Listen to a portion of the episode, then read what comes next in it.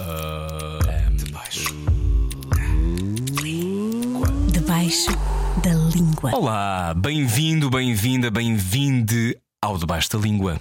Oitavo episódio. Eu sou o Rui Maria Pego. Qual é a nossa herança? É a casa, o carro, as joias, mas não fiques com ela. O que recebemos e o que deixamos é a paranoia dos seres humanos desde que flertámos pela primeira vez com a ideia de nos imortalizarmos. É transversal a várias culturas no mundo: o nascimento, a morte e o que fica. É também por isso que obcecamos com a série Succession, na HBO ou com a família real britânica. De que lado está? Mais Harry ou mais William? Onde é que nos situamos face ao poder, ao privilégio, à memória?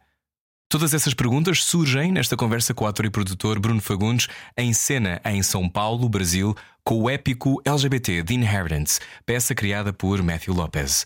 Durante seis horas em palco, homens aflitos debatem-se com todas as dúvidas que assaltam uma comunidade devastada pela crise do VIH-Sida nos anos 80 até aos dias de hoje. Que memória resiste? E para onde é que vamos? Conheço o Bruno há vários anos e foi um prazer reencontrá-lo agora, mais inteiro do que nunca. Falámos nesta conversa sobre ser gays, filhos de nomes sonantes e também sobre a importância das histórias para mais do que sobrevivermos, inventarmos as vidas que queremos e merecemos. Um Bellini de pêssego acompanha muitíssimo bem esta conversazinha. E claro, todos os arco-íris possíveis. Debaixo da língua. Bruno Fagundes. Olá. Ah, olá, meu amigo, que prazer estar com você. Que, Que honra. prazer! Não, que honra, honra é toda minha. Eu- Tu é, que, tu é que estás agora a fazer uma coisa extraordinária e a mudar por completo, ou melhor, a mostrar por completo a tua vida. Fico muito, muito, muito feliz de te receber no meu novo programa, chama-se Debaixo da Língua. Ah, tenho a certeza que vários ouvintes brasileiros se vão tirar para o chão com esta conversa, portanto fico muito feliz. fico muito feliz de te receber. Como é que tu estás, Bruno? Eu estou bem, amigo, estou muito bem, bastante feliz e realizado assim com esse momento é, de carreira, um momento pessoal bom também. Acho que é, tá tudo certo. E você, como é que você está? Me conta. Como é que eu estou? Estou bem, estou bem. Olha, voltei para voltei, agora estou entre Portugal e o Reino Unido e, e estou numa fase também de, de construção de uma nova fase. Ahm, mas eu acho que é muito bom falar contigo hoje porque nós cruzámos-nos algumas vezes na vida e, e acho que foi sempre importante. Para mim foi, não sei se para ti foi, se cá para ti não foi nada importante. Sim, para mim também. e, há, e há esta coisa, há esta coisa de, de haver quase um espelho às vezes, mas já, já lá vamos. Antes de mais, hum, para quem não conhece o trabalho de Bruno Fagundes em Portugal, Bruno Fagundes já fez muita televisão, muito cinema, muito teatro. hum, já tu trabalhas desde que idade mesmo, Bruno? Desde os 16 anos, mais ou menos. 16. É, profissionalmente, desde os 16 anos. 33 agora. Ou já tens 33. Eu faço 34 em maio. Pois, porque é gêmeos, não é? Sou gêmeos, então logo, logo faço 34. Final Ok. de maio. Então, eh, olhando para este já longo percurso, que já conta quase com 20 anos de trabalho, hum, continuas a dizer que o sítio onde és mais feliz é no teatro? Ou isso já mudou? Eu acho que sim, porque o teatro ainda é o lugar, é o território da ousadia, né? E, da, um pouco assim, acho que no lugar onde eu me coloco, no teatro, é, por exemplo, essa peça que estou fazendo agora, a produção é minha, então te dá um pouco de autonomia sobre, sobre o resultado final. E isso também me dá muito prazer, né? Tem pessoas que não gostam de se envolver é, no resultado final. Eu acho que ter controle da, da obra como um todo é algo que me dá muito, muito prazer, assim.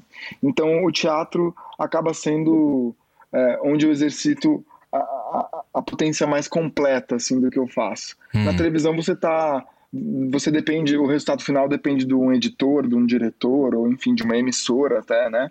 Então, eu gosto muito de fazer televisão e cinema, mas, eu, mas o teatro é minha casa, não tem, não tem jeito. Hum. Eh, já vamos falar mais sobre essa peça extraordinária escrita por Matthew Lopez e que tu levaste para o Brasil e que, e que está agora em cena com grande, grande sucesso, esgotadíssima, não é? Segundo ouvi dizer. Esgotadíssima. A gente não tem um ingresso disponível. A gente vendeu quase 7 mil ingressos na- nas, nas primeiras duas semanas de, de, de, de estreia. Isso foi assim algo que eu nunca, eu nunca tinha vivido na minha carreira. Isso, assim, na minha vida profissional, eu nunca tinha vivido algo parecido com o sucesso que está fazendo essa peça. então isso é algo que me alegra muito, que é uma peça de risco, né? Uma peça de seis horas de duração, seis horas e meia de duração, com 13 atores em cena, uma peça é, gay, né? Uhum. Então é algo que assim eu eu esperava que ela pudesse fazer sucesso, não, obviamente não teria produzido, mas mas o jeito que está sendo é, tem sido uma surpresa para mim. Então vamos mergulhar já nessa peça. Eu tenho aqui tudo o que tu já fizeste na tua vida profissionalmente à minha frente, mas eu já sei, não é? Eu já tive, nós já tivemos uma conversa, não era o que faltava, talvez alguns ouvintes se lembrem um, dessa conversa. Tu, na altura, eh, nós quando falámos, eu acho que foi durante a pandemia, não foi? Chegou, foi, foi ali mais ou menos. pandemia. 2020, um, né? 2020. Um, tu uh, já, já falamos mesmo da peça, mas tu como é que estás em relação a esse tempo? Tu, em 2020 um, sabias para onde é que querias ir ou não? Eu sabia, eu, eu acho que eu sempre, eu sempre soube. Hum. sempre soube assim, eu sempre tive. Eu sempre tive essa.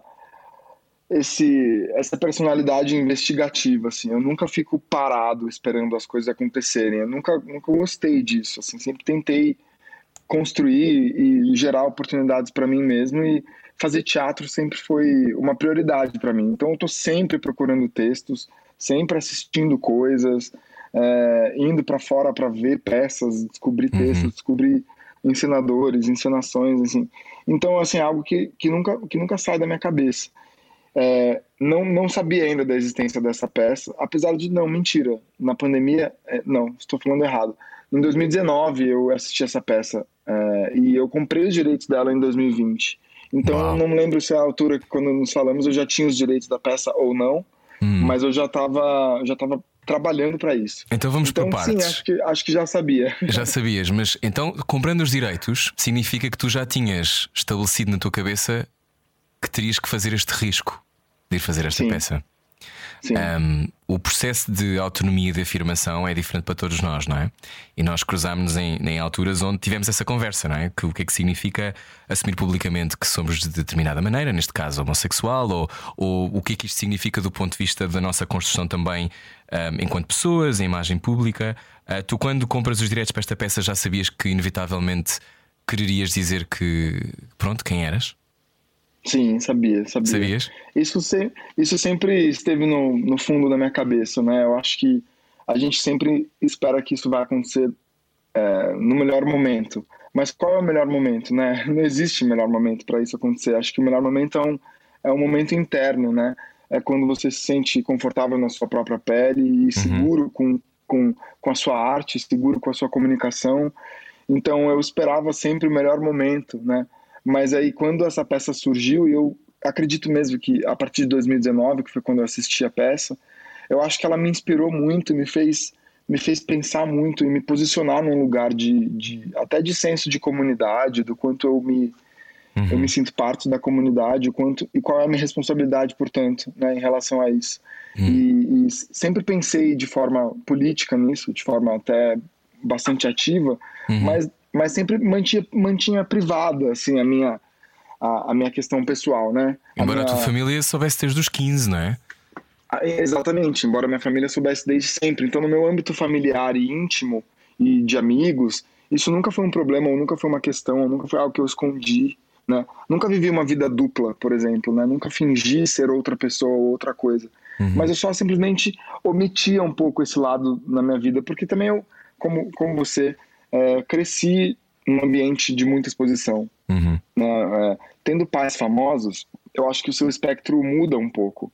É, eu, eu, meu pai me ensinou a preservar o, o direito de ter privacidade, né? Como uhum. algo como algo inegociável, assim, como algo que não, não se negocia. Então, eu preservei isso para mim, eu aprendi assim, né? Eu acho que nascendo num ambiente de muita exposição, você cria determinados escudos, assim. Uhum.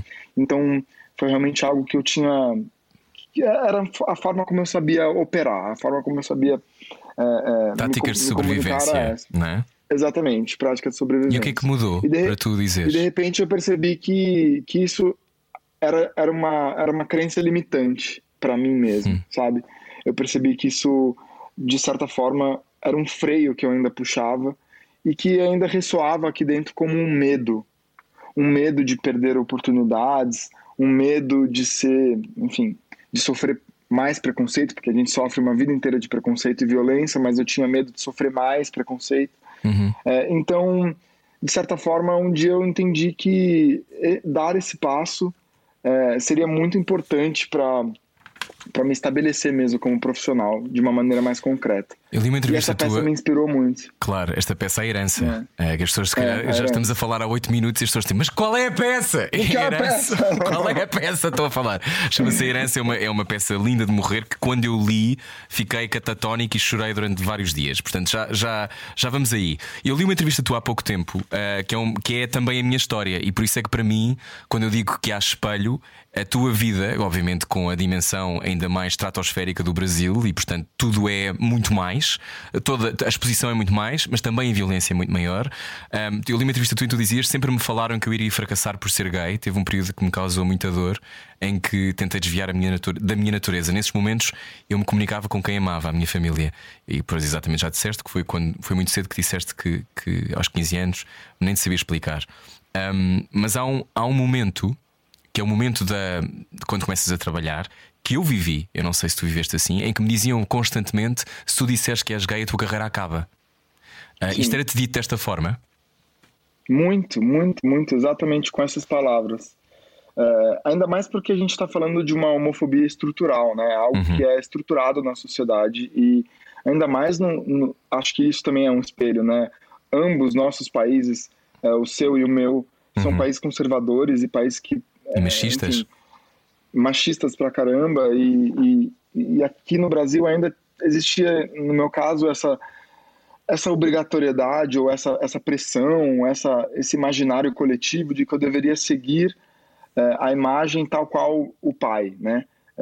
Neste caso, É, o, galã e o homem galã desejado, não é? É, exatamente. O galã, o macho alfa, o homem galanteador e tal, né? E, então, assim, ser a sucessão do pai nesse sentido, que também é, advém, é advindo de um, de um machismo, né? Uhum. Porque o, o filho deve ser a imagem tal qual o pai, né? O- é, então, também é, é machista isso pra caramba, que anula a sua feminilidade, né? Anula a presença feminina da sua Uhum. vida, né? É quase que é, tem, tem a ver com os tempos medievais isso pra mim, né? Sim. É uma coisa bastante, bastante mofada. E de repente fui muito pressionado por isso, né? É, ah, você não vai ser galanteador como seu pai, você não vai namorar todas as mulheres mais bonitas do Brasil como seu pai, entende? Então, isso também foi algo que me oprimiu muito, oprimiu muito a minha identidade. Então, em certo momento, eu, eu me sentia muito dissidente, assim, mas num lugar que, que me obrigava a ficar recluso. Enquanto isso, ouvindo dos agentes de celebridade, dos, dos desses da fábrica de celebridade, a fábrica do nosso mercado, que é muito voraz, né, e muito violenta, ouvindo que eu ia fracassar, que eu fracassaria. Então, Como é que arrumavas isso? Como é que sobreviveste a isso? não sei, acho que acho que só vai se sobrevivendo, né? Acho que só, só vai avançando e, e, e uma crença profunda de que isso era mentira, né? Até que finalmente eu entendi que era mentira. Né? Eu entendi que isso na verdade era estava na cabeça das pessoas, né? Isso que move Mais muito, Bruno. Isso que move muito e acho que muitas pessoas que estão a ouvir sentem isso que é prim- para tu poderes acreditar que não é mentira, primeiro tens que te dar conta disso, não é? Porque, porque se, tu- se todo o teu ambiente te faz sentir que não, eu, eu estou em perigo, tu vives como se estivesse em perigo, não é? Portanto, tu vais sempre tentando sobreviver e, e na sobrevivência não há espaço para respirar, não há espaço para o fogo, não há espaço para, para não responderes também ao mundo com alguma agressividade, que não sei se era o teu caso, mas era o meu, por exemplo. Portanto, havia uma. Eu, eu defendia-me não. Porque morria de medo de ser descoberto, não é? De alguma maneira. Exatamente, exatamente. Um, mas tu. E eu percebi, Diz. eu percebi um momento que esse era meu maior medo, sabe? Falei, olha, eu, engraçado, eu, ah, acho que todas as pessoas, todas as existências LGBTQIAPN+, elas, elas sofrem de um medo basal, assim, é um medo que constitui, né? É, porque a gente não tem nenhuma proteção do Estado, a gente sabe que se a gente recorrer ao Estado, a gente pode não ser protegido, a gente não tem leis que nos protegem, a gente ainda está lutando por direitos, né? A gente ainda está lutando por dignidade, né? Então a gente não tem proteção do Estado, não tem também muita proteção familiar, porque acho que em muitos casos, diferente até de uma questão racial, por exemplo, se você é, você é um homem preto, você tem sua mãe preta, você tem o pai preto, você, você tem pessoas que você consegue é, se identificar e, ou pessoas que sabem te acolher nesse, nesse sentido, né, no ambiente familiar. Às vezes, sendo LGBTQIAPN+, você é a única pessoa a única pessoa da sua família. Você, às vezes, é, portanto, você é minoria dentro da própria família. Então, esse, não existe proteção também nesse ambiente, porque meu pai ou minha mãe, eles não saberiam como me proteger, como de uhum. fato não souberam, né? E, e enquanto faziam o seu melhor, eles não sabiam me proteger. Uh, Até porque então, não têm uma já... linguagem, Bruno. Eu acho que grande parte, grande é. parte do problema é, e isso também aconteceu, todas as famílias depois também têm que aprender, não é? Eu acho que esta ideia de que os pais são projetos acabados que já sabem fazer tudo também é mentira, não é? São pessoas. E, Exatamente. e eu acho que aquilo que tu estás a dizer é muito importante. Eu acho que é uma coisa que lá está, que é capaz de ser uh, invisível para as pessoas que crescem em famílias que são heteronormativas e que todos os filhos eventualmente são heterossexuais, que é uh, de repente tu és a, tu és a diferença sempre. E isso também é uma coisa cansativa, não é? Isso é uma coisa pesada. Uh, mesmo quando somos aceitos, há ali um processo de, de, ajustamento que às vezes, em alguns casos, pode demorar uma década. E numa década acontece muita coisa. Uh, o teu processo. Com, com, a tua família e com, e com os teus amigos uh, na construção da tua carreira, porque estamos a falar de, dos 15 aos 33, são muitos anos, não é? E, uhum. e, e finalmente, quando, quando este caminho também na tua profissão Uh, tu depois como é que tu te e como é que tu vivias isto de uma forma. Como é que vivias livre? Era no teatro? Senti... Onde é que te sentias mais livre? Essa acho que essa é a pergunta. Sim, sim, acho que me sentia mais livre no teatro. Porque o teatro ainda é o, é o lugar de. Enfim, onde. Não importa, né? Não importa a sua sexualidade. É... Quando você está em cena, o que importa é o, o que você comunica ali para aquele público naquele momento, né? Acho que o teatro é menos abastecido por esse mercado da celebridade, da fofoca, do quem dormiu com quem, né? Ao passo que na televisão isso é muito alimentado por isso, né? Então, existe ainda essa crença errada, essa, essa, essa noção desviada de que o ator hétero, só o ator hétero pode gerar desejo, né? É, e vender bilhetes. É, e vender bilhetes, ou, ou, ou, ou, então trazer audiência, né? Uhum. É, na televisão tem, tem muito ainda essa crença, né? Então, é, me senti, ainda mais sendo filho de um, de um grande ator de televisão, acho que, acho que lá me senti um pouco mais pressionado. E no teatro, se você faz uma peça, a peça tem um boca a boca, a peça funciona como obra de comunicação, ela toca as pessoas, você, você vai vender bilhetes, né? As pessoas vão, vão querer voltar, vão querer indicar para amigos. Então eu percebi no teatro uma autonomia sobre o meu trabalho e foi onde eu prosperei mais na minha vida, assim. Eu cheguei acho que, bom, Tribos, né? Foi uma peça que eu fiz durante três anos e meio. Não importa Uau, que, é, a sexualidade tempo. do personagem. Claro. Não importa a sexualidade. O que importa é, é o quanto a gente esteve em cartaz e tocou o coração das pessoas, enfim. Uhum. Então, e, e, olha, olhando para em retrospecto para tudo isso que eu estou falando agora e vendo o lugar onde eu me encontro hoje, é, isso faz todo sentido, né? Eu tô fazendo uma peça que acho que é The Gayest. Acho que é a peça mais gay que eu conheço. É The Gayest Play Ever. The Gayest Play Ever. e, e olha Sim. estamos, né? Permaneço nesse ambiente que é extremamente conservador, num país conservador, num ambiente conservador. A gente acabou de sair de anos é, bastante é, assom assombrosos aqui para nós no Brasil, com a uhum. era Bolsonaro. E eu tô lotando em teatro, lotando mesmo, fazendo as pessoas irem não só uma vez, mas duas vezes ao teatro para acompanhar partes 1 e parte, parte 2, né? Então, está é, sendo um momento de, de renascimento, assim, e de comprovação de que aquelas crenças eram, eram aquelas crenças limitantes eram todas uhum. erradas. Né? Qual foi a sensação quando de repente toda a gente soube que eras gay? O que é que sentiste? Eu me senti livre, assim, realmente. Acho que eu não consigo, me, eu não consigo pensar em definição melhor, assim. Já me, per, me perguntaram muito isso aqui, né, durante durante esse processo, né? Eu dei muitas entrevistas a partir do momento que eu que eu expus isso, assim, eu fui muito procurado, acho que num, num lugar que eu nunca fui procurado na minha vida, assim, isso também me aconteceu, pela mídia. Claro. Uhum. É. E aí eu, eu entendo, eu entendi até uma certa homofobia velada nisso, né? Assim, uhum. oh, é, e, e me atentei muito para isso, mas eu, eu respondi todas as entrevistas, porque eu acho que é, existe um. É, não, não adianta, é, tem, tem que ser repetido. Né? Acho que é uma luta que é, é ela é sobre repetição mesmo, não, não tem como é, você tocar nesse assunto sem repetir, porque ainda tem muito, muita incompreensão, né? É, mas aí eu, eu, eu, disse muitas vezes isso, que é, é como respirar eu talvez não não não, não respirasse não antes. soubesse o que era Uhum. é, não, não, não soubesse o que era respirar plenamente assim com os pulmões cheios hoje eu consigo fazer isso Eu lembro-me quando, quando nós nos conhecemos, quando estavas cá a fazer uma tour, acho que era o Baixa Terapia, não era? Aqui em Portugal. Foi, foi. Eu lembro-me que nós conversámos, e quando nós conversámos, eu, eu na altura falava de, como a minha vida tinha mudado e como. E não tinha sido muitos anos depois de, eu- de eu ter escrito um texto que, que dizia, onde eu dizia que era homossexual, depois do atentado de Orlando.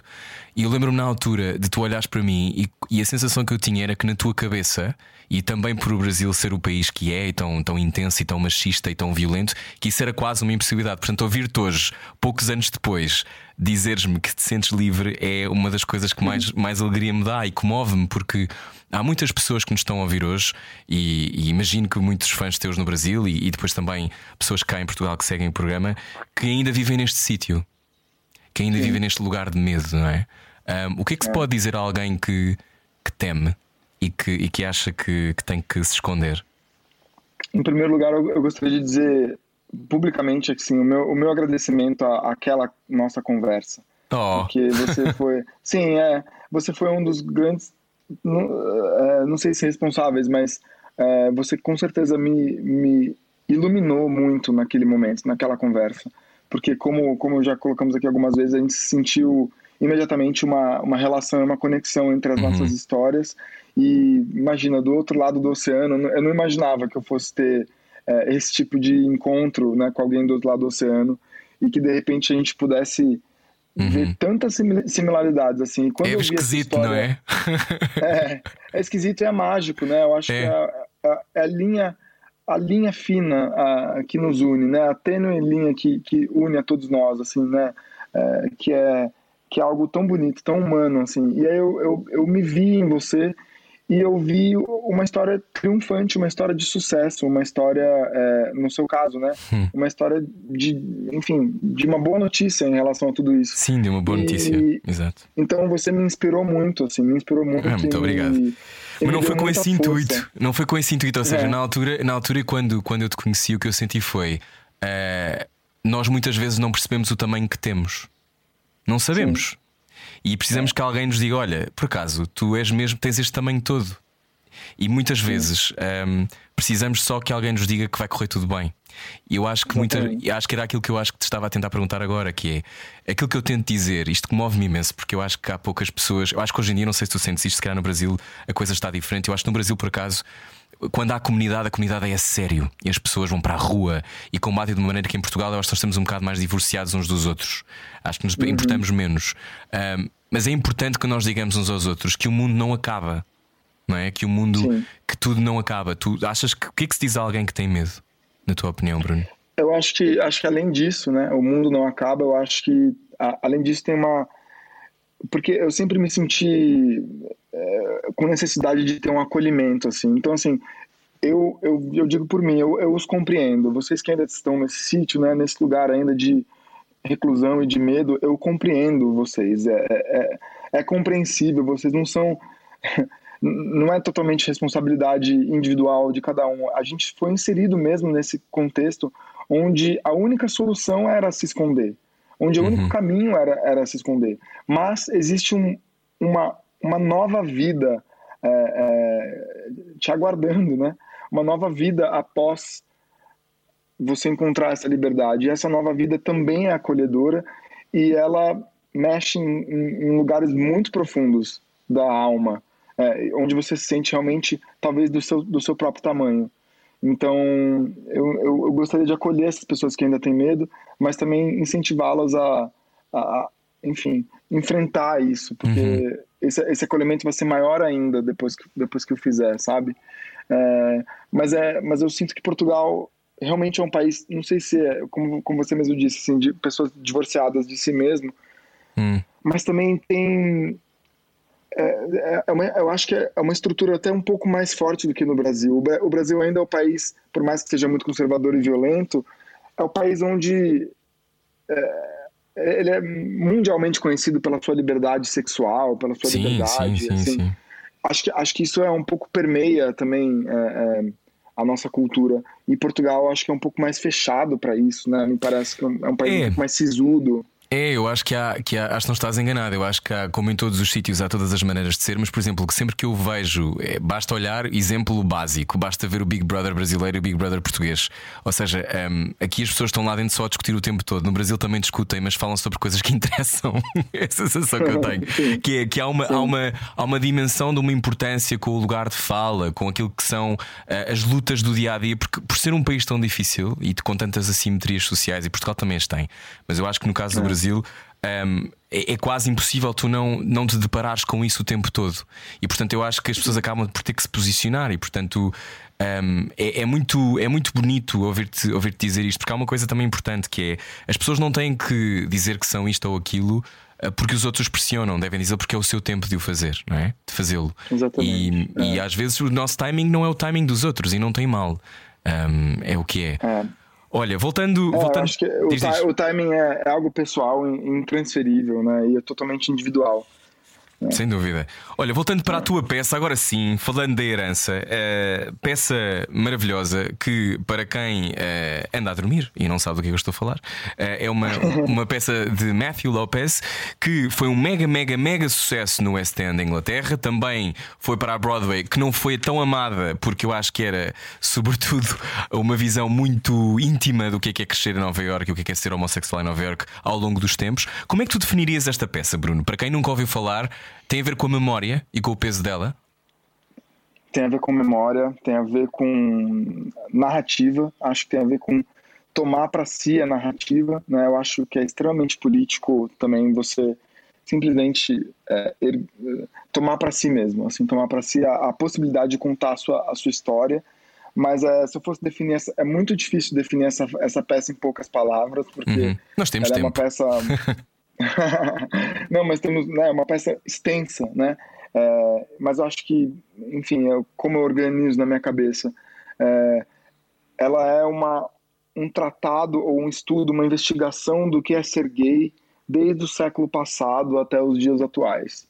É, e per, permeia esse, essa, esse tema, essa, essa estrutura do que é ser gay até hoje com uma história de amor e de relações humanas. Então, ela é, uma, é realmente uma investigação humana é, sobre a comunidade e a herança, né, a herança amarga e abençoada que a comunidade carrega, mesmo nós que não vivemos diretamente a epidemia da AIDS nos anos 80, uhum. o que a gente herdou dessa geração e o que a gente vai deixar para a próxima. Então a, a, peça a peça é, fala sobre isso, né?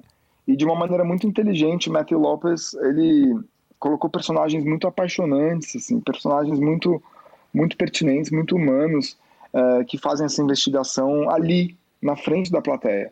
Então, a peça tem um potencial catártico, assim, é, uhum. incrível. E a gente não fez nenhuma adaptação aqui para os palcos brasileiros, assim, é, onde a gente mantém, né, West, West Village ou uhum. uh, Upper West Side. A gente tu chamas não, não Eric? isso. Eric, sim, Eric, Eric Glass. Eric a Glass. gente abrasileirou um pouco, então é Eric Glass. Eric é, Glass. Uma, Eric Glass, uma brasileirada, porque o público aqui, né, para conseguir ouvir, entender, compreender. Claro, claro que sim, claro que sim. Mas, mas todos, todos os outros são Henry, Henry Wilcox, e enfim, mantivemos os nomes, né, Walter, enfim, os nomes foram mantidos é, em respeito ao Matthew Lopez. E, portanto, todo, tudo foi mantido e a gente percebe a universalidade desse texto, né? a, a, poten, a potência dessa, o potencial de comunicação dessa peça se manteve, porque o público tem se emocionado muito aqui. Então, realmente, o Matthew Lopes fez hum. uma, uma boa obra, uma bela obra. Olha, e quando... acho muito político é muito... sentido também, porque... Sim, sim, diz, diz, desculpa. Continua. É, é uma peça que, imagina, para você compreender um pouco mais da nossa comunidade, acho que também isso permeia a peça, é um pouco premissa da peça para você compreender um pouco mais essa comunidade, entender as nossas dores, entender de onde viemos, você vai precisar de um pouquinho mais do que uma hora. ah, claro, obviamente. E, e, se, se queres saber, então junta-te e senta-te ao pé da mesa e, e, tenta, e tenta perceber, não é? Eu, eu perguntava-te uh, se achas, uh, ou seja, tenho várias perguntas sobre este processo. Uma das minhas perguntas é: eu agora que, agora que fui estudar muito tempo, agora tenho imensas perguntas, Bruno. Uma das minhas oh, perguntas. Sim, não, uma das minhas perguntas tem a ver com quando se faz, uh, primeiro isto é um épico uh, para, teres, para explicar a alguém uma peça que tem 6 horas e meia, que foi o que disseste, acho eu? Sim. Uma peça de 6 horas e meia é um pesadelo. porque é enorme, enorme, enorme, enorme. Ao mesmo tempo, um pesadelo no sentido de ser muito complexo, não é? De fazer, de existir, de, de sobreviver. Isto é feito em duas partes. Uh, um bocado para quem conhece também como Os Anjos na América, peça também extraordinária uh, do Tony Kutcher. mas há, há esta, esta coisa de. Achas que no limite, no essencial, todos os seres humanos querem o mesmo, que é pertencer e ser vistos? Ou isto é uma, ou isto é uma coisa não, que não é assim tão, tão líquida? Não, eu acho que é, é, é, possível dizer isso. É pertencer, ser visto, ser ouvido, né? E acho que tem, uma, tem também uma reparação histórica nessa, nessa hum. peça é, de pessoas que tiveram suas histórias interrompidas mesmo, né? A gente está falando de uma epidemia que, que ainda mata, né? Muito.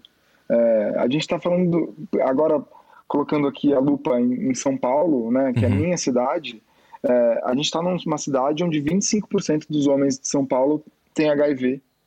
Né? Ou seja, 25. um em cada quatro, 25%, um em cada quatro homens vivem com HIV.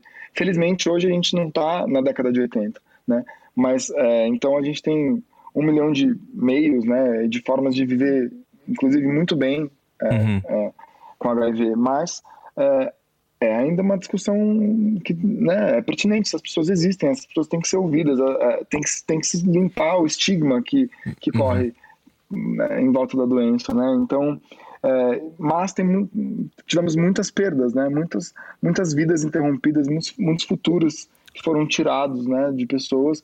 Então a gente está de certa forma também honrando, acho, essas pessoas. Isso é muito, é muito importante que digas, porque eu acho que para quem Obviamente que houve muitas pessoas que se calhar agora têm 50 anos ou, ou, mais ou menos essa idade e que perderam amigos ou perderam pessoas da sua família e que também, quando, obviamente, também aconteceu em Portugal.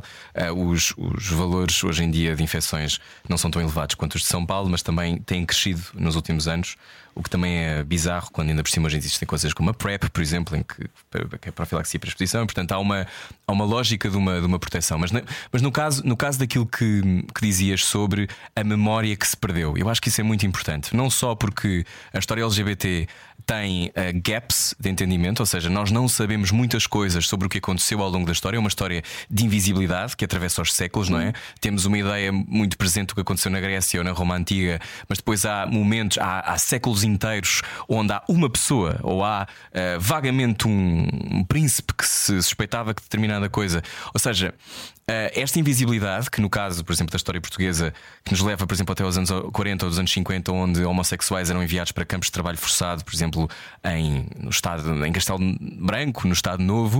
Ou seja, há uma violência que é uma violência que eu acho que as pessoas não conhecem. Ou, ou têm uma é. ideia vaga. Ou seja, eu só me percebi da dimensão da epidemia do HIV uh, do VIH no, nos anos 80, já muito tarde, já eu tinha 23 ou 24, porque isso nunca me foi explicado, isso nunca existiu na minha vida, isso nunca me foi dito na escola.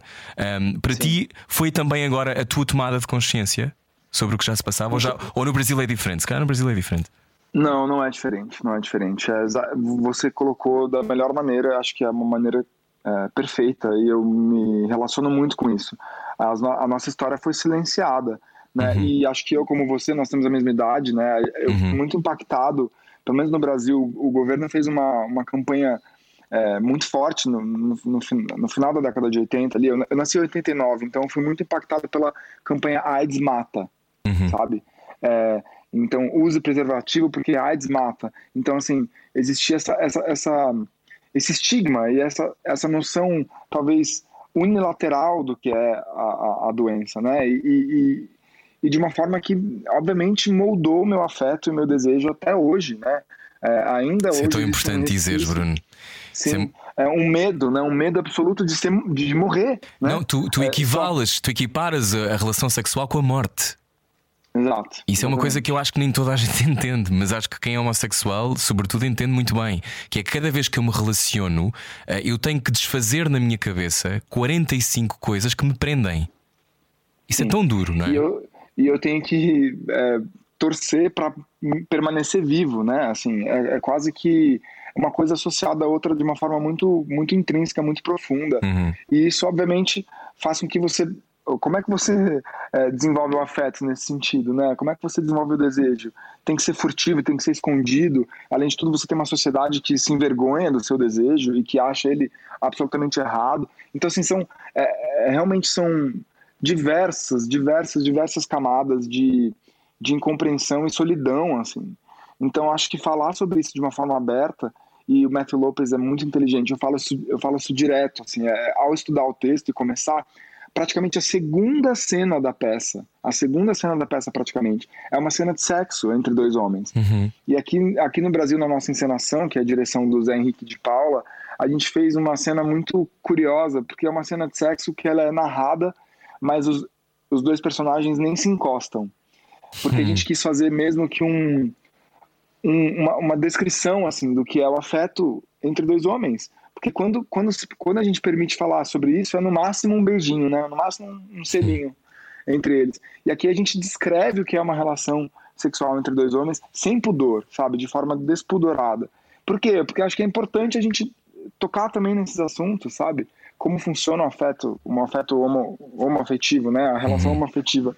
E isso permeia é, nosso inconsciente como sendo uma coisa suja, é, errada, né? E lá é uma relação de dois homens que se amam muito. Sim, e depois com fundo. outras nuances, às vezes, de "Olha, então só pode ser violenta esta relação, só pode É. ser agressiva, ou seja, o, o contacto com a vulnerabilidade, que é, eu acho que um, um dos grandes problemas, e, e tu tocaste noutro, que é a solidão. Este é um tempo da solidão para muitos de nós, ou seja, quanto mais conectados estamos, aparentemente, eu acho que mais sozinhos estamos. E, e é um dos temas que eu, que eu tenho abordado muito no programa, porque, porque a sensação que eu tenho é que nós de repente conseguimos criar redomas tão perfeitas que para que sair de casa? Eu posso mandar vir, sei lá, Uber Eats, ou, porque, ou seja, tu até mandas vir pessoas tipo Uber Eats, e isso é diferente de uma, de uma liberdade sexual. Obviamente, as pessoas podem fazer o que entenderem, com quem entenderem, desde que se respeitem. Agora, há outro lado que é esta, este consumo, a relação por consumo, e é tudo um consumo. E, e todo, tudo isto, de alguma maneira, faz a tempestade perfeita, em muitos casos, de pessoas só adensarem a sua solidão. E acho que, aliás, há uma personagem da peça, o Toby, que é. Acho que é Toby, não é? Se não, se não- É Toby, Toby. O É, Toby que é Toby. profundamente, profundamente assombrado. Não é? E, e Ah. não conseguir lidar com determinadas coisas que têm a ver com vulnerabilidade e com, com olhar nos olhos. Ahm, como é que no início de, de fazeres esta, este épico, não é? Ahm, e obrigado por tê-lo feito, eu acho que é importante dizer-te isto. Ahm, é muito importante, mais do que nós falarmos sobre as coisas, mostrarmos as coisas, pormos, pormos uma peça em palco é um ato político e, Sim. e congratulo por isso, porque ainda para mais, como és produtor, percebes o que é que isso significa do ponto de vista do custo das coisas, não é? Portanto, é ainda mais complicado. Ahm, mas é como dizias, uma história de autonomia. Como é que quando começaste no processo, ah, o que é que te surpreendeu primeiro? ahm, no- quando mergulhavas no texto, onde é que tu te surpreendeste mais logo de início? Eu me surpreendi positivamente com a profundidade do texto mesmo, assim. É, eu, claro, eu assisti a peça e quando assisti eu fiquei, acho que como você descreveu, arrebatado. Eu tive que ir Uhum. para casa chorar. Fiquei Emudecido. pelo menos o, é, nossa, eu fiquei pelo menos uma semana é, reverber- reverberando aquelas aquela história e, e tudo que eu tinha escutado e visto no palco. Mexeu muito comigo, de uma maneira muito profunda. Então a primeira, a primeira surpresa boa foi realmente o quanto eu não estava enganado, o quanto esse texto é, é maravilhosamente bem construído e matemático assim na sua na sua construção. E o quanto às vezes você olha, nossa, seis horas, mas é preciso seis horas para falar essa história? E é é preciso. Porque mesmo quando uma cena ela é menos talvez importante para a trama, ela é interessante para a causa ou ela traz uma informação é, absolutamente rica sobre o que é existir em relação, né, sendo seres sociáveis, assim, é, é lindo. Então o texto tem tem muitas camadas de compreensão de entendimento, assim. Então acho que foi essa a primeira surpresa da realmente da, da importância dessa obra Hum. e o quanto ela acho que vai se tornar um novo clássico, assim. Ela já é um clássico moderno, né? Eu acho que daqui daqui 10 anos ela vai ser muito muito revisitada, muito remontada. Uhum, eu, eu concordo. 10, 20 anos. E ainda por cima com, com, a, com a added layer da, da memória, eu acho que. E, e tu, eu lembro-me que quando nós falámos, eu por acaso não me lembro se na altura já tinha ardido o Museu de História Natural ahm, no Rio de Janeiro, mas aquela ideia de que ah, o fogo apaga a memória e não era num momento particularmente sintomático e simbólico do Brasil de estava tudo a desaparecer, não é? E parece que parecia que as trevas iam ganhar. Este é outro momento, não é? O Lula foi eleito, o, é, o Bolsonaro, eu não sei em que sítio é que está, nem consigo perceber, acho que vocês também não. Ah, esta, esta, esta sensação de que a memória é preciso preservar a memória para podermos sobreviver. Exatamente, exatamente. E como você muito bem colocou, estávamos num período onde, onde não só a memória, mas a, a inteligência, a retórica, estava absolutamente tudo mergulhado em trevas, em, na sombra. E de repente agora a gente se vê num lugar onde é, é de renascimento mesmo, né? E então é retomar a memória, né? E retomar também a, a possibilidade de, nos ouvirmos, né? Porque a gente estava num momento onde ninguém nem se ouvia, né? Mais. E acho que isso é bonito também de ver na peça. É, essa é a primeira peça que eu faço que não existem celulares na plateia. A plateia não abre, não olha o relógio sequer em seis horas de duração Bom. de peça. Porque eu acho que a gente conseguiu fazer uma encenação que, obviamente, prende, né? Isso é mérito nosso, eu tenho que dizer, mas, é, mas assim, o público fica absolutamente imerso naquela história. E, e olha que bonito, no, após um momento de sombra, né, após um momento trevoso que a gente acabou de passar, as pessoas estão se permitindo ficar seis horas numa sala escura ouvindo uma ideia, né? E que não necessariamente tem a ver com a vida delas, porque a gente tem uma, um número altíssimo de pessoas que não são da comunidade, que não são LGBT, não, tem, não são existências LGBTs, e que estão lá na plateia assistindo a história, ou seja, de outra pessoa, né, de uma outra realidade. Uhum. Então isso é tão profundo, né? E tão também sintomático, acho. Acho que é, é bem sintomático com esse momento de retomada. É simbólico também, né? A gente está retomando, inclusive, a nossa escuta. Então, fazer parte disso é algo que me, de, que me dá muito orgulho. E eu, eu realmente considero um ato muito político, ainda mais na era do TikTok, né? Sim. Na era dos 30 segundos. A gente está seis horas é, trocando ideia. Então, eu, acho, acho que é um ato político e necessário. Eu acho que, sobretudo, é, é, demonstra uma coisa que eu, que eu, sobretudo no momento em que toda a gente fala da inteligência artificial e do chat GPT e essas coisas todas Sim. do demónio, isto é que são coisas do demónio, para mim, eu tenho esta sensação que, um, ehm, que haver a possibilidade, a possibilidade, eu acho que o teatro. Um, ehm, a televisão não tenho a certeza, e falava com uma amiga minha há pouco tempo, que é uma atriz que faz muito televisão e muito cinema, sobre a possibilidade da, da sobrevivência um, do, deste trabalho em televisão se podes fazer download de um ator, não é? Você pode baixar um ator e de repente está ali um ator à frente. Uh, isso é uma coisa. Agora, o teatro, eu espero que não cheguemos aí, mas no teatro isso é impossível. E portanto, o facto de haver pessoas que se juntam à volta de um palco para, como tu dizias, ouvir uma ideia é das coisas mais uhum. poderosas da experiência humana. Um, Sim. O, o, que é que, o que é que fazer esta peça, como é que isto te mudou? Já sabes ou não? Ainda não sei, mas com certeza de formas muito profundas. Para você ter uma noção, é, nosso timing está perfeito, porque esse final de semana, agora no sábado passado, foi a primeira vez que a gente fez a peça inteira, assim, no sentido de que, é, para quem não sabe, né, quem está nos ouvindo pela primeira vez, a peça tem seis horas e ela é dividida em duas partes. E cada parte são três atos por parte. Então você assiste é, três horas por vez, com uhum. dois intervalos. Então, é, é, é, essa, essa história é parcelada para o público, né? Para que, que seja mais palatável. Que bonito, Bruno. É, mas, mas que seja mais palatável. Assim, ela é parcelada. Então, agora, é, a gente fez, é, pela primeira vez nesse sábado agora, fizemos às três da tarde a parte 1 e meio que imediatamente depois, é, às 8 horas da noite, a gente começou a parte 2. Ou seja, a gente fez a história inteira no mesmo dia, pela primeira vez. E aí a gente abriu para vendas esse dia nós fizemos dois sábados de abril, 8 agora e 20, é, no dia 22 também é, uhum. fizemos, vai, vai, ter.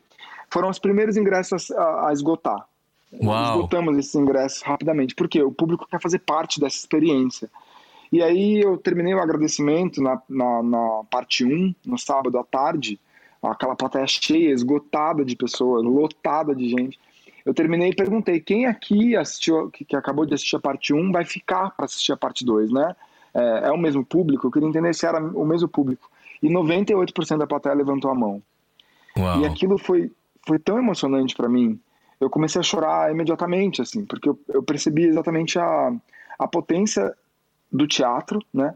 E, e como ainda uma boa história nos une, né? Nos conecta. E aí eu percebi que esse momento que eu vivi nesse sábado, né, de ter ali realmente seis horas da mesma plateia em comunhão, ouvindo a, a, a sequência dessa história no mesmo dia, o quanto isso é revolucionário, né? E de certa, de certa maneira, eu acho que nunca mais eu vou viver algo parecido, né? Que, essa, é, que essa peça me proporciona. não sei, mas, mas de fato acho que é algo que eu nunca tinha vivido antes E eu acredito que a plateia também brasileira, a plateia brasileira também não tinha vivido isso antes. É, de ficar seis horas. Já, já tivemos peças longas aqui, produções de seis, sete horas, mas acho que até onde, até onde eu posso dizer, até onde eu sei, tivemos duas ou três produções que fizeram isso, e uhum. há 20 anos atrás, né?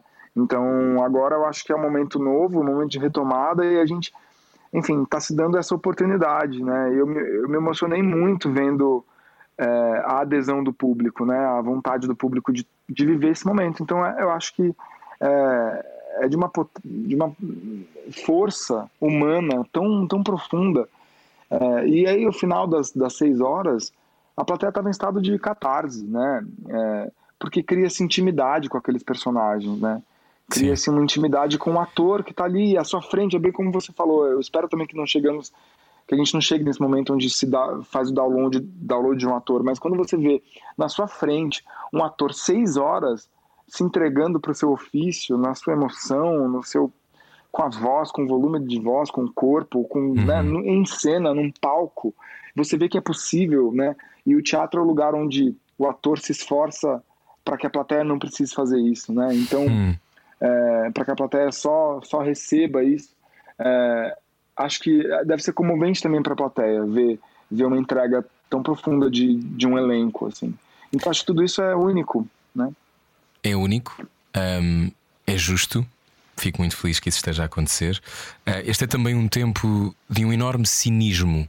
Um, muitos de nós somos cínicos ou céticos em relação uh, não só à fé que temos uns nos outros, embora o teu país uh, eu acho que esteja a recuperar a fé, como tu dizes, esta retomada, não é? De acreditarmos que, que vamos fazer uma coisa diferente. Um, como é que se combate o cinismo, na tua opinião, na vida? É ir ao teatro? acho que é com a, com a arte, né? É a única forma. É a única forma. A única forma é você ser transportado para algo além, né? É, e também a arte, acho que ela possibilita essa investigação profunda, né? De outras camadas, outras possibilidades, né?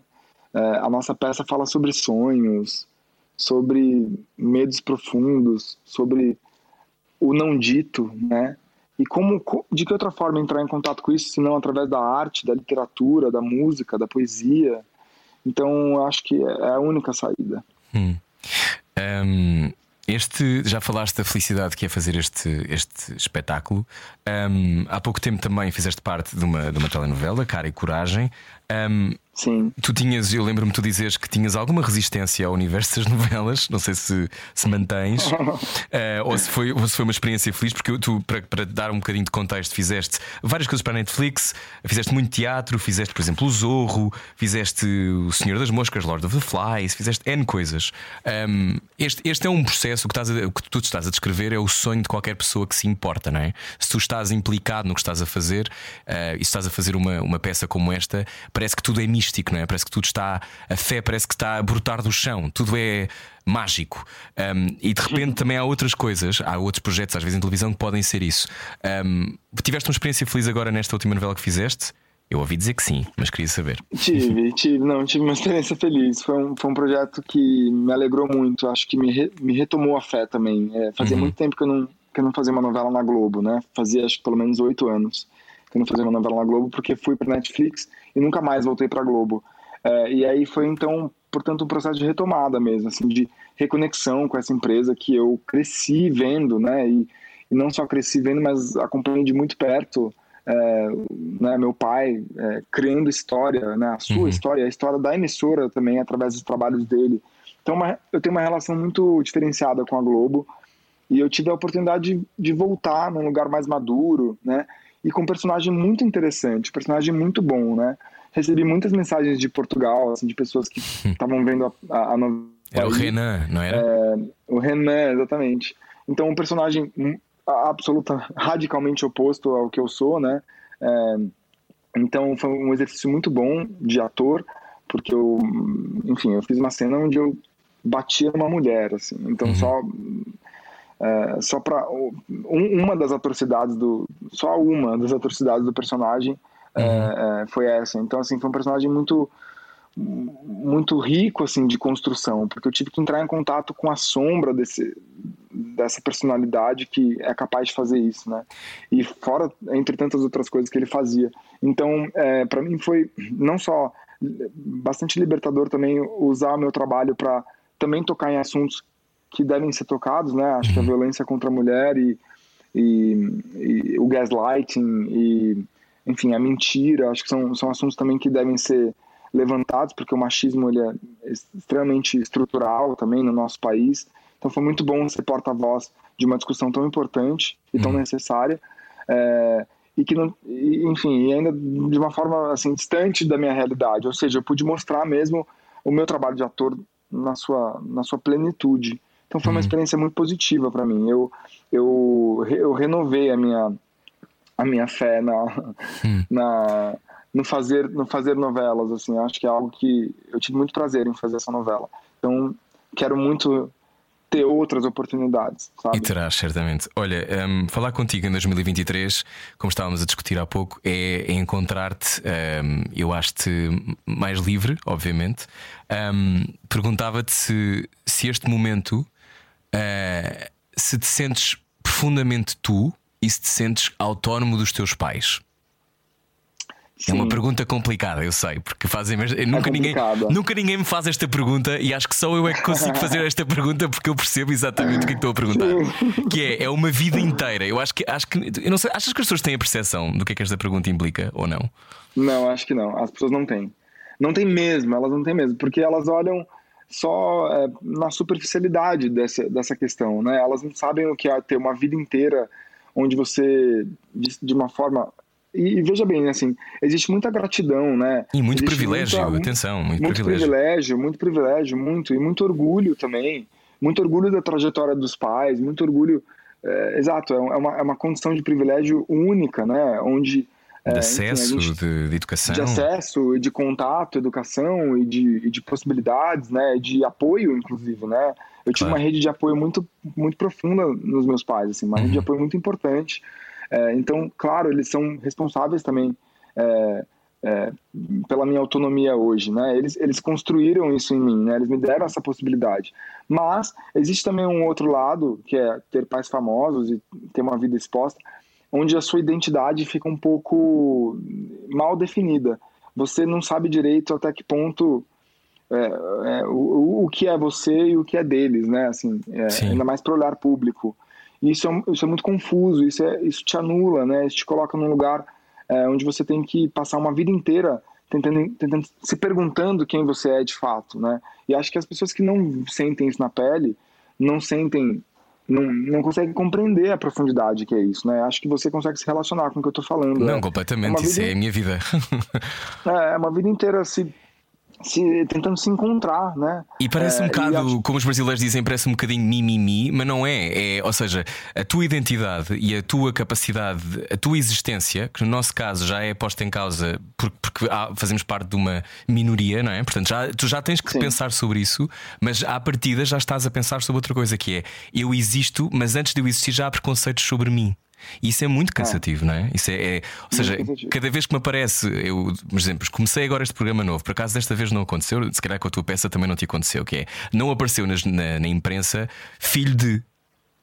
Uh, que no meu caso é revolucionário, porque aparece sempre. Eles conseguem lá enfiar no texto de alguma maneira, não é? E é incontornável, porque faz parte de quem tu és. Mas a tua identidade, estar sempre colada aos teus pais, acaba por. Uh, chateia-te ou, ou já estás ok com isso? Não, agora eu acho que eu tô no mesmo momento que, que você se encontra, assim. Uhum. Eu, pela primeira vez, consegui fazer essa dissociação. E essa dissociação é muito importante. É, e ela é feita no amor, ela é feita com amor e com respeito, sabe? Eu tenho absoluto respeito pela, pela trajetória dos meus pais, mas claro. ela não é a minha, né? A minha é, a, é a minha é própria, tua? né? Claro. É. Então, acho que é, é, é importante essa dissociação e eu batalhei, acho que você também, uhum. diariamente, é uma luta diária. É uma luta diária para você fazer essa dissociação, porque não existe uma, não existe uma pessoa, principalmente aqui no, no, Brasil, que não conheça meu pai, não tem uma opinião formada sobre ele. Loucura, e, quase 200 tem uma opinião formada pessoas. sobre mim.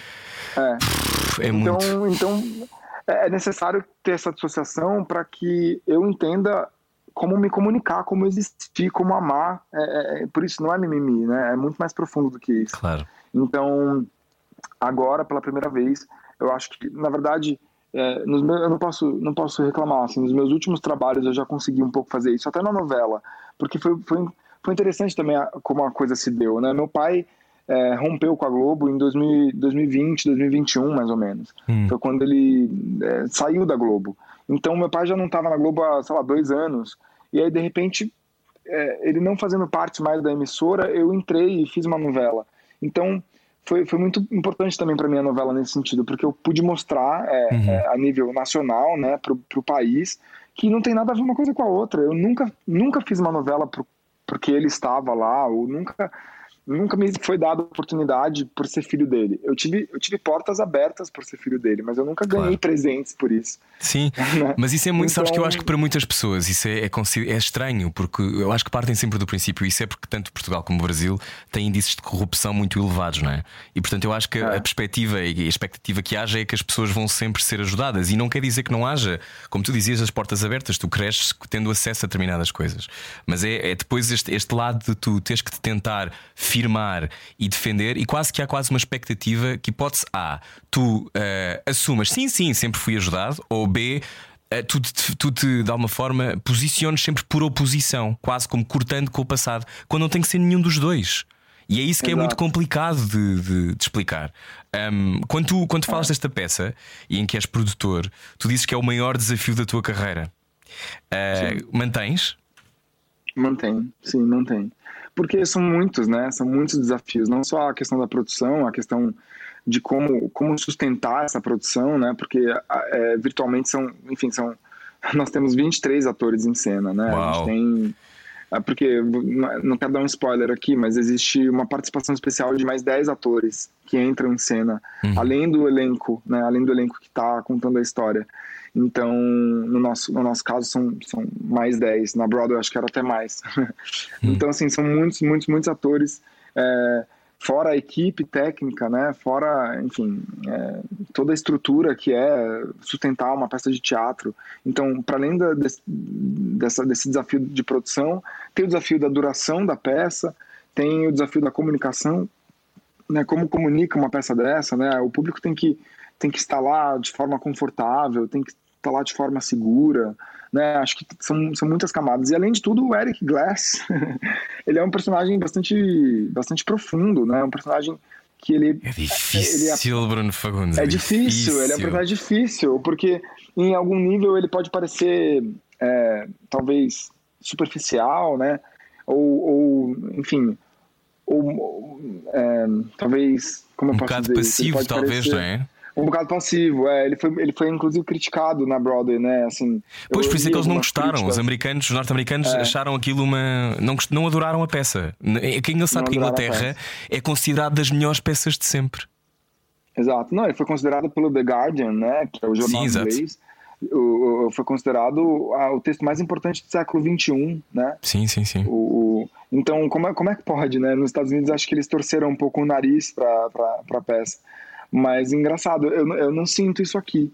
E, e, curiosamente, quando eu assisti o Eric Glass da Broadway, é, eu, eu não sei, eu, eu, eu, fui por um caminho muito diferente do dele. Claro, tem coisas uhum. que são do, né, muito, muito é, são, fazem parte da construção do personagem ali, mas eu, eu acho que eu, eu consegui fazer as pessoas. Eu não, eu não fiz ele passivo de maneira nenhuma. Isso que eu quero dizer, assim, é, é, eu li uma crítica no New York Times falando que ele era que, que o Eric não tinha conflito interno. E eu, hum, ah, eu detestei concordo. isso. Sim. Eu detestei, eu detestei, eu fiquei chateado quando eu li essa crítica. Eu falei, não, não concordo. Ele é ao contrário, ele é, é o personagem que tem mais conflito interno nessa peça. Ele, ele passa por uma tour de force, né? Ele, ele, ele, ele revê a vida dele inteira ao entrar em contato com a sua missão e talvez o seu objetivo de vida, né? Sim. Então eu, eu tentei trazer isso. E eu tenho recebido feedbacks muito positivos, assim, de pessoas que se identificam muito com ele, com, com o meu Eric Class, né? Então, assim, é um personagem muito difícil. É, e tem sido muito prazeroso fazer esse personagem. Quando ias estrear, um, diz, um diz, desafio diz. mesmo. É quando, um desafio, né? Quando, quando ias estrear, ou seja, uh, faltavam poucos minutos para fazerem pela primeira vez, o que é que te passava pela cabeça? Tantas coisas, nossa, é, é muito medo, assim, de um, não, medo não é a palavra, mas um senso de responsabilidade, né? É, existe um senso de responsabilidade triplo quando você é produtor, ator e meio que dono de tudo aquilo, né? Uhum. É, então tinha muita preocupação assim do quanto a, a, peça poderia chegar, né? E, e se o público ia aguentar ficar seis horas assistindo a peça, né? O quanto essas três horas fosse, iam, iam ser, enfim, uhum. digeridas, como elas, como elas seriam digeridas pelo público. Então foi muito bom ter essa recepção tão calorosa, assim. A gente de repente se viu num lugar onde uhum. a gente tem não tem mais essa preocupação, assim. A gente não precisa se preocupar com divulgação nesse momento, né? A essa altura a gente tem todos os, os bilhetes vendidos, então a gente pode estar tá, a, a gente está tranquilo, a gente sabe que a peça se comunica e ela chega. Mas, assim, a, a, antes de entrar em cena, eu estava bastante preocupado, assim, com muitas claro. questões. É, mas agora eu me sinto, me sinto bem vitorioso, assim. Qual é a tua frase preferida? Da peça? Da peça, quer dizer, pode ser da tua personagem, mas da peça. Alguma frase Nossa. que seja para ti? Eu sei que o que acontece para quem, para quem se calhar faz teatro sabe isto, mas as, as peças depois também se vão transformando à medida que as fazemos, não é? Portanto, de repente há coisas que vão. É. Uma semana surge uma coisa, noutra semana surge outra. É. Para, é. Ti, para ti, qual é. Onde, há, há, palavras que nos atacam de determinada maneira, que nos tocam de determinada maneira, uh, também um tem, sítio onde estamos sim. na vida. Eh, o que é que tem te um? Momento, tem, uma, tem uma frase muito bonita do Morgan, que é o, o personagem que serve como narrador, assim, né, uhum. né? E condutor da história ele diz: é, é, eu, eu acho a vida de você, eu acho a vida de vocês muito bonita e eu sei a que custo elas aconteceram.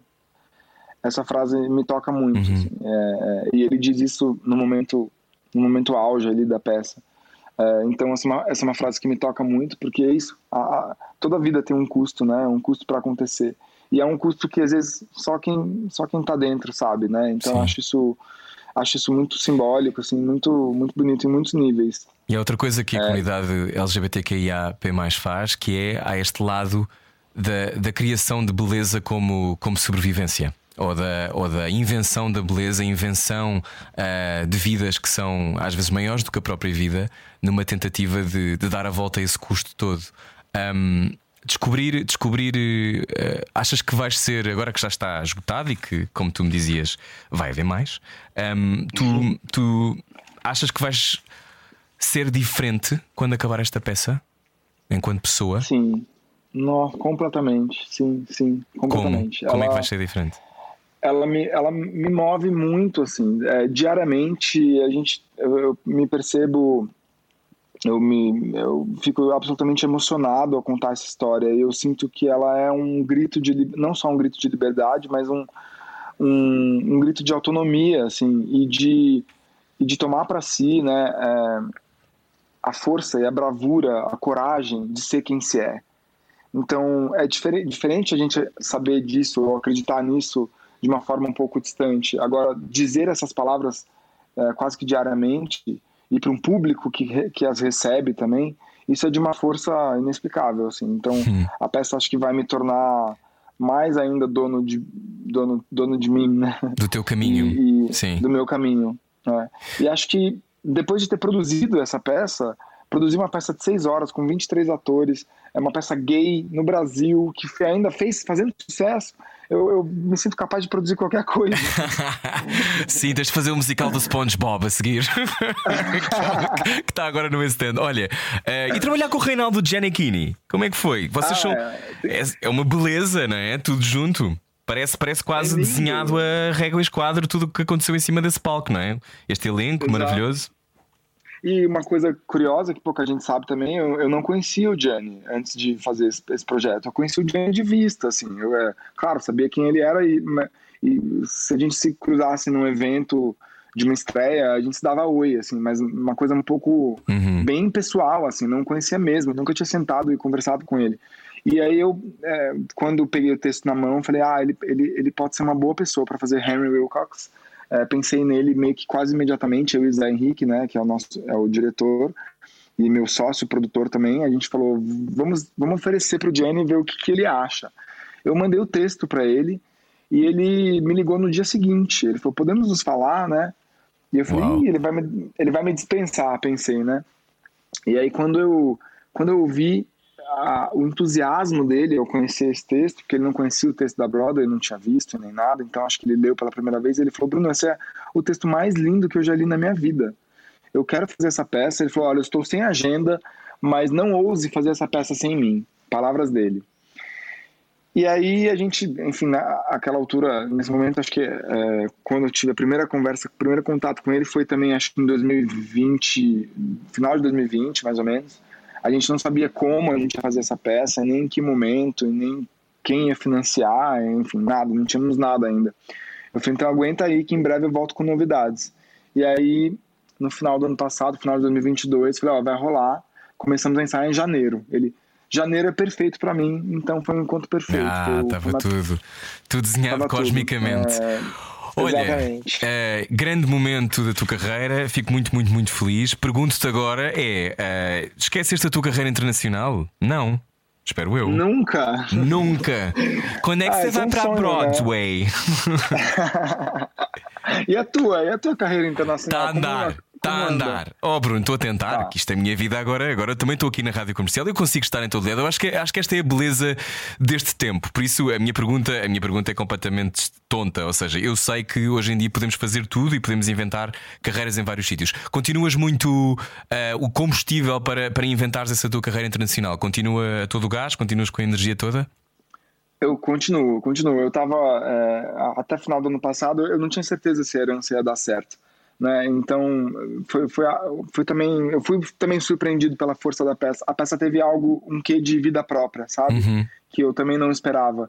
É, tanto que em novembro, mais ou menos, eu, eu, cheguei a ter uma conversa com o Zé, que é meu sócio, eu falei, Zé, a gente, se a gente não tiver um patrocínio, se a gente não tiver, sabe, as condições perfeitas para fazer essa peça, a gente não deve fazer, porque, né, é uma peça muito ambiciosa. E aí a gente quase desistiu, porque os direitos iam vencer em junho desse ano, né? É, uhum. então, a gente, obrigatoriamente, teria que montar a peça antes de junho. É, a, partir de uma vez é, estreada, a gente pode, a gente tem três anos para fazer a peça ainda, mas a gente tinha que estrear antes de junho. Então a gente quase desistiu e de repente a gente conseguiu é, um financiamento, conseguimos parceiros assim que, que entraram assim mais ou menos em dezembro, final de dezembro. A gente teve é, é, nosso nosso projeto aprovado pelo Ministério da Cultura aqui, né, agora Ministério da Cultura, dia 27 de dezembro. Então, assim, foi algo. Foi tudo muito maluco, assim, como aconteceu. A gente se viu num lugar onde é, é, a gente teve que levantar a peça em tempo recorde. E a gente fez isso, a gente levantou em tempo recorde. Então, assim, a, a peça meio que me trouxe de volta pro meu, uhum. pro meu país, digamos. Mas eu tava em vias de, assim, é muito, muito próximo mesmo a, a abandonar tudo e ir para fora, sabe? Acho que é, é uma coisa que eu sempre sempre sonhei e, e é, é o meu próximo passo. Não, não, não tem jeito. Assim, eu acho eu que acho... estou no momento em que eu quero viver isso. Diz, eu acho que, acho que aquilo que, que estavas a dizer é um bocadinho aquilo que eu sinto que acho que depois também tem a ver com a maturidade, que é não é preciso abandonar tudo, temos só que ir também. É, exatamente. Sabes? É, acho, acho, que, acho, que faz, acho que faz mais sentido da forma como você colocou. Assim. Mas, mas é difícil, e... às vezes, de fazermos essa, essa, essa leitura, porque eu acho que, por exemplo, eu, eu falo da minha própria experiência, eu, eu, muitas vezes achava que tinha que cortar com tudo para poder recomeçar, e, e acho que há, há beleza também nessa continuidade, as coisas não têm que ser tão. Uh, cortantes, nem estanques, não é? sobretudo quando estás a receber o amor que estás a receber agora por uma coisa que, que se calhar tinhas mesmo de ser tu a fazer. Acreditas nisso? Acreditas que temos missões? Acredito. Eu acredito, acredito e essa peça me, ela me ajudou a acreditar nisso, porque foi contra tudo e contra todos, sabe? Sabe, num, num cenário onde você fala, é, isso não vai dar certo, isso não, não tem como dar certo. E de repente veio uma força maior, de verdade, assim, uma força maior que nos impulsionou para onde a gente está hoje. E foi, ela não foi de uma ordem 100% lógica, não foi. E por mais que existem, né, eu sei que tem, temos muitos céticos aí que que diziam o contrário, mas é, é, eu tive a prova viva de que essa, essa peça teve, teve alguma, alguma ajuda. Não sei de quem, não sei como, não sei se é missão, não sei se é. Se calhar todas as pessoas que precisam que esta história seja contada. Exato, exatamente. Eu, eu, eu sinto isso diariamente, assim, uhum. que existe uma força maior que impulsionou é, esse, esse momento agora. E, me parece que aconteceu da forma perfeita, da melhor maneira que poderia ter acontecido. Então, realmente, eu acredito também, em relação à minha carreira internacional, eu acredito também nisso, sabe? Eu acho que a, a, as coisas têm um poder e uma força quando elas têm que acontecer. E eu tenho uma sensação interna muito muito férrea, muito profunda, assim, muito fixa, de que, de que eu tenho, eu tenho mais horizontes para quebrar, sabe? É, além, para além do meu país. Eu acho que meu potencial de comunicação e agora sendo ainda uma pessoa mais livre, mais conectada com a minha essência e com a minha potencialidade, eu, eu percebo que meu potencial de comunicação é maior do que uhum. talvez no meu próprio país. Então eu, eu quero acreditar nisso e quero criar condições disso acontecer quando claro. for para acontecer. Claro, e vai chegar onde quiseres, tenho a certeza. Vamos, vamos, vamos. chegar, vamos chegar. Olha, né? então e o que é que tens debaixo da língua? Meu Deus! Meu Deus, depois de uma O que é que você tem debaixo de da língua? Alguma, há coisas que não dizes ou agora nesta fase. Isto tem muito a ver com aquilo que nós guardamos, não é? Coisas que se calhar nós não revelamos.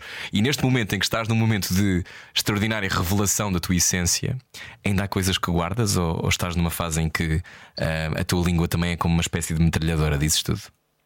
Amigo, eu acho que é, acho que é minha língua, como, é isso como você mesmo colocou. Acho que minha língua é uma espécie de metralhadora. Eu, eu tô me vendo num lugar onde é, eu digo tudo sabe? E eu não evito, evito deixar para depois, porque eu percebo que essa é a saída, essa é a solução, assim. E é, não, não sei, se calhar não existe nada que eu não, não esteja dizendo, não e dizendo através do meu trabalho, dizendo através das minhas entrevistas. Eu fui até criticado um pouco aqui no, no Brasil é, no Twitter, eu dei uma olhada no Twitter assim, hum. porque eu dei por dizer demais, sabe? Tipo, meu Deus, ele não para de falar. Mas, ó, oh, Bruno, eu tive uma experiência parecida uh, e a dada altura é uh, preso por ter cão e por não ter. Eu não sei se há essa expressão no Brasil, mas é aquela coisa do é porque falas, é porque falaste mais. Se não falaste, não falaste suficiente. Uh, Exato. Não dá, não dá, mas. Não dá. E na Temos tua vida... fazer uma escolha, né? Exatamente, e na tua vida dizes tudo? E nesse momento de, de estudo, assim, e acho que foi eu, eu foi uma escolha, foi uma escolha, foi uma escolha consciente. É, é dizer o que não foi dito e, e também, já que eu estou dizendo, né, eu quero escancarar e tentar entrar uhum. nas profundezas, porque ao falar, né, acho que você também pode se sentir assim, ao falar a gente elabora, né? Claro. Então, falando e falando sobre isso publicamente é uma forma de elaboração, né? Elaboração e de compreensão de onde eu me insiro mesmo no mundo, né? Sim. Então, e de descreveres então, a tua história. É, é, e, é, é, preciso que a história seja contada, né? E também tem, tem a frase na peça. É, ele tem uma história dentro, de, ele tem uma história para contar, tá? Está explodindo dentro dele, né? Uhum. E ela precisa sair a qualquer custo. Essas são, são frases da peça que eu, que eu gosto uhum. muito também. Eu me identifico com isso. Acho que eu, eu entrei nesse momento onde é, essas histórias ou essa minha história, ela se explodiu para fora. Sim. E é aquela. Então é... não, sei, não sei se há algo embaixo da debaixo da minha língua. Eu acho que é um bocadinho aquela, aquela citação do Miles Davis que é um, Sometimes it takes you a long time to sound like yourself. Yes, e, e, demora um bocadinho. A herança de Matthew Lopez está em cena em São Paulo, no Teatro Vivo, corrijo-me se estiver a dizer errado, até o dia 30 de abril, de abril certo? Sim, certo. E depois e passa para outro lado, não é? Para um, por outro lado, é, devido ao sucesso, a gente abriu é, uma nova temporada, porque a gente, na, na segunda semana do, do, Teatro Vivo, ele é um teatro que não é, é um teatro de 300 lugares, ou seja, não é um teatro muito grande. Uhum. A gente, na segunda semana, esgotou a temporada inteira, dois meses de temporada. Uau, parabéns. esgotou. É, então a gente percebeu que a gente precisaria de um outro teatro, né? E aí agora vamos para um teatro maior, é o dobro do tamanho, um teatro de 600 lugares chamado Raul Cortez, aqui na 9 de, 9 de julho, uma região bem central, perto da Avenida Paulista, em São Paulo. Uhum. E, enfim, é um teatro que tem o dobro do tamanho. E pronto, é, vamos ficar lá até setembro. Que bom! Fico muito contente. Que bom. Estou muito contente também. E muito contente em levar, é, enfim, é, falar sobre a herança para Portugal, né, para claro. meus, meus co colegas portugueses, que eu amo tanto, eu amo tanto sua terra. Claro, e, tens de voltar. Muita ah, tem que voltar, tem que voltar. Tens que voltar, Sim. se calhar, com a herança. Agora, não sei se você sabe, mas é, é, um lado pessoal, assim, mas que vou, vou expor aqui para você. É, a minha irmã é, acabou de se tornar mãe uhum. e ela está morando em Portugal. Ah. A filha, ela tem uma filha portuguesa. Então pronto, então, então tens sobrinha, vir. É, minha sobrinha é portuguesa. Minha, minha, minha irmã teve é, está morando aí, ela está morando no Algarve. Uhum. E, Então, eu preciso ir por um milhão de razões para rever os meus amigos, para te rever, Ah. para fazer, para fazer, é, enfim, para trabalhar aí, quem sabe, e para ver minha sobrinha. Claro, então vá. Tens de tratar disso quando a peça parar um bocadinho, tens, tens de voltar. E acho que aquilo que estavas a dizer é importante, que é um, todas as existências são atos políticos, mas sobretudo quando temos consciência delas. E portanto fico muito feliz que estejas neste lugar da tua vida fico muito orgulhoso, eh, se espero que isso não seja mal interpretado, mas fico muito orgulhoso por sentir. eh, eu fico sempre feliz quando as pessoas se cumprem. E é um prazer gigantesco ver que te cumpriste e que te estás a cumprir e, sobretudo, a tomar eh, o leme da tua própria narrativa. Isso é muito, muito importante. Que, que bonito isso que você disse, amigo. E eu sinto mesmo, o mesmo com você. A gente tem uma relação é, muito, muito bonita nesse lugar, né? Onde a gente se incentiva de longe, Sim. né? Eu sempre, É. sempre eh, vivo mandando energias positivas para para tua carreira e para teu para tua vida e, e eu acho que a gente se conectou em um lugar que só a gente compreende Uhum. é, né e que que bom que bom saber que eu tenho você e que a- e Claro. saiba que você tem a mim também Que bom, ok, tenho que ir a São Paulo. Vou, vou mandar, vou, vou para a semana. Depois eu aviso quando chegar. Está bem. Isso, venha logo. Venha Vou, vou, vou. Bruno Fagundes, muito obrigado. Eh, a herança em cena até 30 de Abril, depois voltará mais perto da Avenida Paul- Paulista. É só seguir o Bruno Fagundes nas redes sociais, também para bom conteúdo. Bruno é bom no Instagram, passe por lá. Já- obrigado, Bruno, por ter estado no Debaixo da Língua. Obrigado, amigo, pelo convite. Foi um prazer imenso, imenso. Muito obrigado. Obrigado. Em Portugal, debaixo da língua significa estar quase a lembrar-se de uma coisa. Debaixo da língua.